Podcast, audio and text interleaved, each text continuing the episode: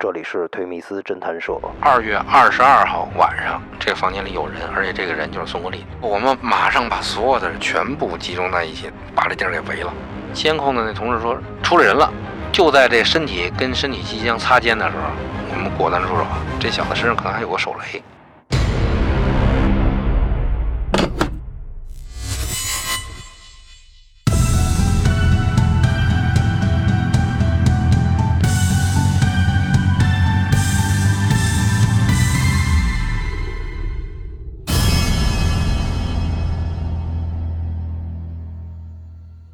二月二十号，我们发现，从这个一月三十一号这逃脱以后啊，他这以前的手机啊就不用了。通过这个识别上，现在他又发现两部这个八五幺五和八五幺二这两部手机，分别在密云一带活动。通过这个检索他这个手机号，曾经跟一个密云的一个房屋中介有过联系，然后我们赶紧就。到了密云，在密云刑警的配合下，找到了这个房屋中介。这个这个电话所在地方确实是一个房屋中介。然后通过秘密的一个访问呢，在这个二十号，这个手机给这个房屋中介打过一个电话，是租房。又顺着相关的这个通话记录啊，又梳理了一下，发现实际人就应该是孙国立。最后呢，我们把他这地址啊锁定在康居小区。中间呢，他还有一段时间在怀柔的怀柔文化宫出现过一次，我们也扑过一次，但是那个条件不太好，因为在怀柔的望怀宾馆附近和文化宫附近，我们找了一下他这个位置比较复杂，也都是出租房，我们就没有对这个位置进行一个惊扰，我们就重点盯着这个密云这块儿。大概是二月二十二号，发现位置出现在了密云。因为当时这发现他这个住宿这地方啊，我们也秘密控制了一下，但是呢，没有发现有人进入这房间。为了进一步印证有是不是有人进这房间啊，我们当时设计是想让物业或者敲门啊，或者是我们采取什么措施啊，这个秘密的探一下。但是后来想法被这个专案组领导否了，说这人现在是惊弓之鸟，一旦是他意识到有危险的话，他会马上从他这窑跑了。说你们别这么弄。然后我们跟有关部门商量了一下呢，把我们的技术部门的一些高精尖的这个科技装备都拿出来了，进行了一个抵近的侦查。宋国立确实在房间里，但是他什么时候进去咱们不知道，因为咱们外围控制没有看见，没有看见有人进去。就是可以明确的确认，二月二十二号晚上七点多钟，这个房间里有人，而且这个人就是宋国立，同时还有一个女的。知道情况以后，我们马上把所有的人，就是所有的专案组这抓捕这些人，全部集中在一起，在密云，由密云刑警、我们顺义刑警，还有通州刑警，还有怀柔的刑警，我们都在一块儿，把这地儿给围了。有一组技术组在他这个租住这房间的下一层，在楼道里还设了一个这秘密的一个监控，因为怕这个房间里出来人，或者是有一些其他的一些意外吧。同时，在这个楼下的这个这个屋子里呢，对楼上进行了一个技术性的监听，等于他在屋里的一些动静都能听见。这个屋里的人呢，看看电视啊，一男一女，用现在的话说打打扑克啊，然后大概晚上十点多钟就没动静了，就睡觉了。他睡觉了，我们不能睡觉。我们在外边，我看有几组啊，六组人，基本上每每个车上是三到四个人，都有武器。你像这六组人，六四六二十四，而且当天晚上特别冷。你像二月二十二号嘛，我们在车里蹲守，所有的车不能着车，而且你像烟瘾大的根本就不能在车里抽烟，而且不能来回来去下车。为什么呢？小区里很静，首先这车一一下车，这车门会亮。我们当时把这车车灯都关上了。第二，不能关门，不能撞门。我们当时呢是把车停在了这个楼的入口。我们换一辆小面车，在那个那儿蹲守，车里裹着大衣。小面你想多冷，那玻璃密封也不好。因为我们那地儿是正好他一出来，我们能看见他。这个嫌疑人十点多钟睡觉了，我们稍微的松快一点，能车里稍微活动活动，但是也不敢那什么。这一宿啊，真的很冷，大衣裹在身上，肚子饿得叽咕乱叫，这没办法得忍着。吸取了上次那教训，那通讯可能不好。打电话也来不及，就我们把电台全配置很齐，时不常的我们互相提醒一下，哥几个悠着点啊看看怎么着，哎，留个瞪眼了，哎，互相看一看，一直熬到了二月二十三号的早上起来六七点钟，天也慢慢亮了嘛，就是陆陆续续有什么锻炼的，出来走道的。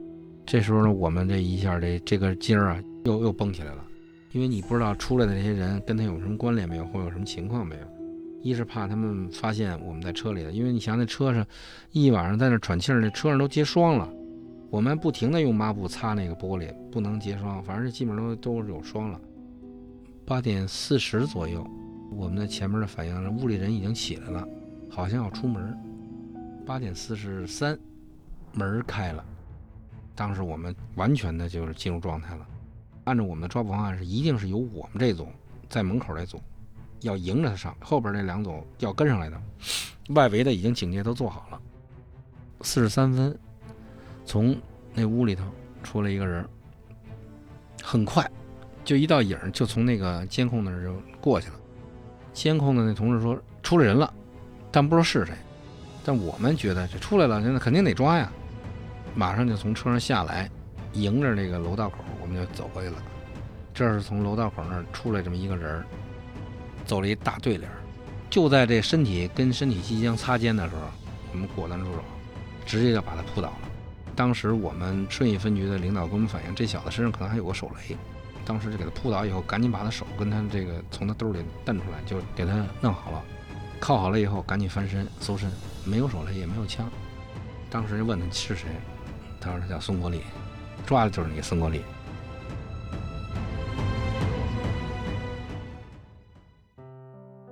然后所有的这个设伏的人员都过来了，把他检验了身份以后，然后留下人去他房间进行搜查，然后就把那孙国立带回去了。最后把他抓住了以后，我们这心里就感觉啊，一块石头落地啊。哥几个说怎他妈那么饿呀？咱们吃饭去。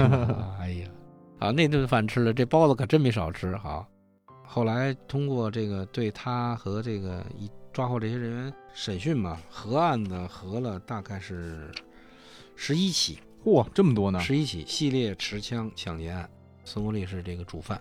我有一个问题啊，嗯，就是您当时为什么在夜里的时候，他不是在那个家里都睡着了吗？为什么不那个时候？当时这个顺义的领导反映他手里有手雷，哦，而且他有枪，这块呢确实。得考虑这些因素，而且他在居民区，你说居民区里他有煤气、有燃气、有煤气罐，如果你要进门抓的话，如果他要炸了的话，因为这个人是一个负案在逃人员，而且这属于最穷凶极恶，对，这劣迹斑斑，这个身上背着这么多案子，怕他来一个鱼死网破的挣扎，要么他挟持个跟他无关的人，要么或者是给这个煤气罐燃气给弄出点事儿来，是吧？所以进门抓捕这方案基本上被否了。如果进门抓捕的方案，你还得设计什么？怎么破门？怎么去？因为他屋里还一人，还一女的，嗯，这不好说是怎么个情况。后来女的也抓了，也是外边找的小姐，拼妇。反正这案子吧，就是这么一个过程，最后顺利的把人抓了。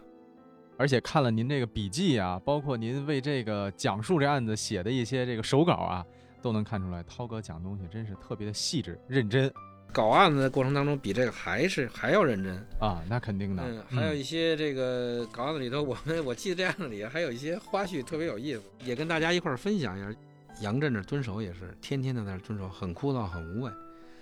嗯，每天那个在那蹲着，就是眼睛你也不能闭，困了呢，只能这三个人倒着，稍微的，一个人瞪着眼，那俩赶紧眯眯会儿眼。嗯，我记得那会儿。呃，有一次去的比较早，正好赶上当地有大集，我们还没没有这个到那个蹲守时间，我们在那逛逛了逛，买了一只野兔子，说拿回去单位，说那个等这案子破了，咱把这野兔子咱给它给宰了吃了。兔子拿回去，然后我们连着几天没回去，嗯，那就是几天也没管这兔子，搁搁在那个我们一个那边上一小破屋里头，嗯，弄个窝，结果呢，隔壁是什么是装修还是什么施工还是？反正那动静大了，给这兔子吓死了。然后我们领导问我说：“你们那屋里搁什么东西呢？”说：“怎么臭乎乎的？”突然想起说：“兔子是不是死了？”后来一看，真是让别人一看，那兔子死屋里了。说：“你看，你们也没回来，这兔子都吓死了，你们也没吃着。”那今儿这下呢，咱就先讲到这儿。行嘞，那涛哥，那个咱也吃点饭去吧。这个，你刚才说这个吃包子哈，我倒不我都饿了。啊 好嘞，谢谢谢谢大家，谢谢观众们。然后看看有机会，咱们争取跟这边咱们申请申请，咱们搞个线下的活动，咱们一块儿聊一聊。哎，这不错，欢迎继续关注我们推迷思侦探社。那我们本期节目就先到这里，咱们下期不见不散。